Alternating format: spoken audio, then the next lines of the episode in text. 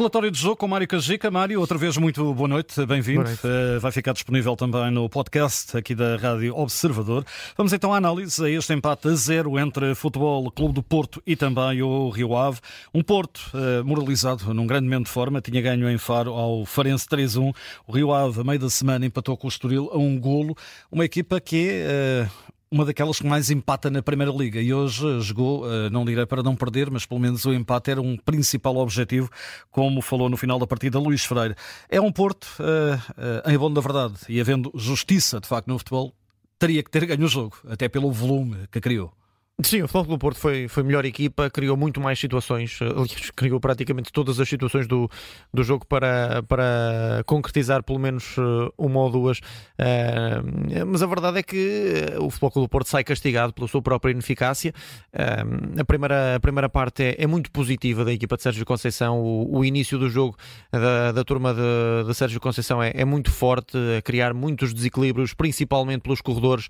Francisco Conceição foi de longe o jogador em, maior evidência nos primeiros 45 minutos, eh, sempre a criar muito perigo nas costas do Fábio Ronaldo, eh, a, criar sempre constantes desequilíbrios eh, na linha defensiva do Rio Ave, que de facto tem alguma sorte. Há também competência do ponto de vista defensivo, a verdade é essa. O Rio Ave também usou dos seus argumentos para conseguir pouco a pouco ir enervando a equipa de, de Sérgio Conceição e, e, de facto com o passar do tempo foi-se perdendo alguma clarividência, muita objetividade também e, e portanto acaba por ser aqui um resultado que naturalmente é feliz para a equipa do Rio Ave, que vamos recordar, uh, teve muito menos tempo de preparação. Uh, o Rio Ave jogou na quarta-feira, está, está a jogar no sábado, portanto é, é, um momento também que, que tem de ser gerido pelo próprio treinador, que naturalmente não tem os mesmos argumentos.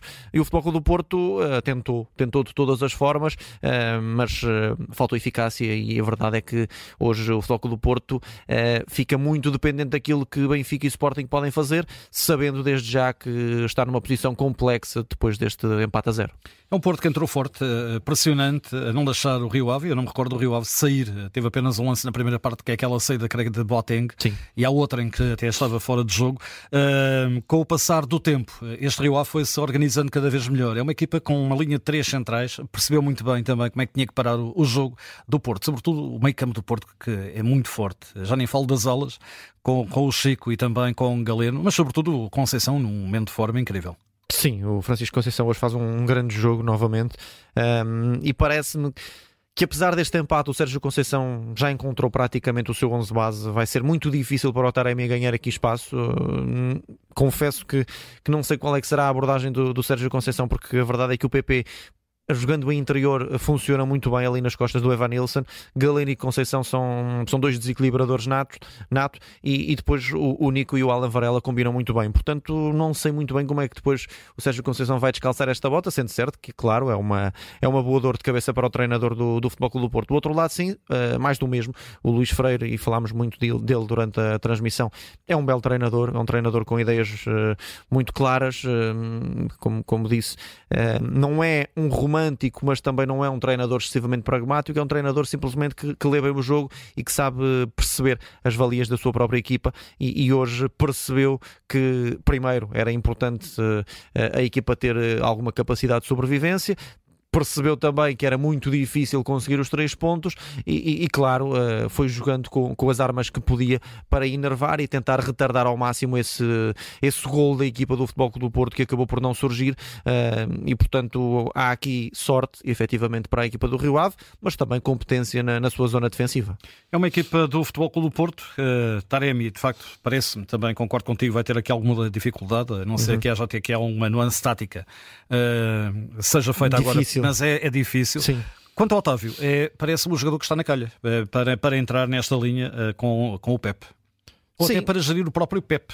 Eu, eu acho que vai ser por aí. E, e, tendo um jogador como o Otávio no, no, no banco de suplentes, já, já pronto a entrar, eh, acaba por ser aqui também uma, uma solução interessante que o Sérgio Conceição tem. O Famalicão tinha Uh, até, até, até, o mês de, até o mês de janeiro, uh, final do mês de janeiro, tinha três unidades de, de, grande qualidade. Uma delas já saiu, era o Otávio, ainda está lá o, o Luís Júnior e, e, e, o Zaidu, que são dois grandes jogadores também que, que o Famalicão tem no seu plantel, fora todos os outros que estão a começar a crescer, como, como o Gustavo Sai e tudo mais. Uh, e portanto, o Floco do Porto antecipou-se aqui já na contratação do Otávio, que é um, um central muito rápido, que pode de facto ajudar a equipa também na bola parada, apesar de não ser um central muito alto, é um central com uma capacidade de impulsão acima da média uh, e que pode, pode ser uma, um, um ativo muito interessante e, e, que de facto pode ajudar o Futebol Clube do Porto não só na bola parada, como também na, no, no, processo inicial de, de, construção do seu jogo, dada a rapidez, dada a capacidade que tem para,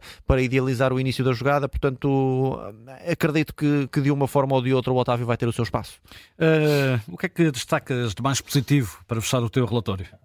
Ora, do mais positivo, é inevitável, de, vai ter de ser o Francisco Conceição, um grande jogo uh, do, do Francisco Conceição, mais na primeira parte, mas uh, sempre em constante rotação. Uh, foi uma dor de cabeça para o Fábio Ronaldo no, no primeiro tempo e o Miguel Nóbrega teve muito trabalho, apesar de, de ter aqui um, um, uma nota positiva, teve muito trabalho e, e, portanto, o Francisco Conceição foi, foi de facto o elemento mais desequilibrador, o que procurou constantemente gerar dinâmicas ofensivas à equipa e, portanto, portanto acaba por ser aqui o, o, elemento que, na minha opinião, esteve em maior destaque. Dar também uma nota positiva para o guarda-redes Jonathan e para os centrais da equipa do Rio Ave uh, e, e, também, já agora, um, um, toque nos dois médios, o, o Nico e o Alan Varela, que, que de facto são dois jogadores que se entendem muito bem e, na minha opinião, é, é, constituem a melhor parelha que o Sérgio Conceição tem disponível para fechar o meio campo. E pela negativa? Mais difícil. Uh, mas a verdade é que vai ter de ser muito pela, pela ineficácia do Futebol Clube do Porto. O Futebol Clube do Porto não ganha o jogo hum, pura e simplesmente por, por falta de eficácia e, e, e, não, não tendo essa capacidade para finalizar muitas das jogadas e faltando alguma objetividade a certa altura, uh, o Futebol Clube do Porto, claro que só se pode queixar de si mesmo. Tem aqui uma possibilidade muito forte de ganhar o jogo. Teve mais do que oportunidades, mais do que cantos, mais do que situações de desequilíbrio pelos corredores para, para chegar à vantagem. Não criou uh, de bola parada praticamente situação nenhuma e isso é um, é um um momento que o Sérgio Conceição tem de rever. As equipas do Sérgio Conceição já foram muito competentes na bola parada, hoje tiveram muitas dificuldades. Um, e depois, claro, a ineficácia que foi evidente no, no jogo do Futebol Clube do Porto hoje. O Futebol Clube do Porto podia ter ganho, não ganha, efetivamente, por culpa própria. Empata a zero num jogo que podia ter goleado. Podia até, lá está, também não sabemos depois as, as dinâmicas claro. com, com o 1-0 ou com o 2-0, mas uh, podia ter ganho efetivamente o jogo. Foi o relatório de jogo com o Mário Cajica, fica também disponível através do podcast da Rádio Observador.